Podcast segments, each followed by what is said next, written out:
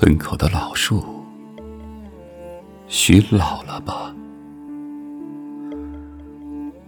秋风还那么远，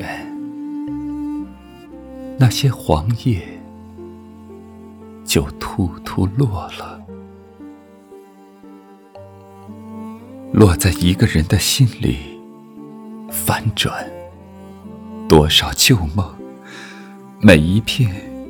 都深深隐秘黑暗与白天，总有一个目光寻找，寻找。过去老屋的旧纸上，荒草一茬茬，肆无忌惮的长了三十年。有种忧愁在目光里，就这样熬过。三十年，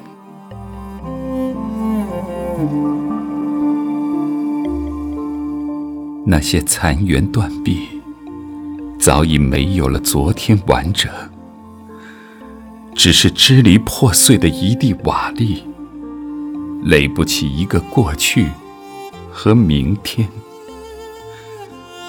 那条土路上，再也不见那个身影。此刻没有离开过我。我的印记里，那条狗一直在你身后，匆匆忙忙，悠悠哉哉。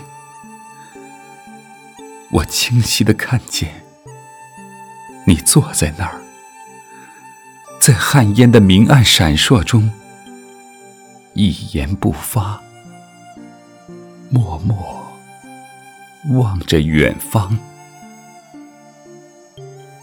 那山，那土地，如今还在深耕每个岁月，就如我在心里一年年翻种对你的思念。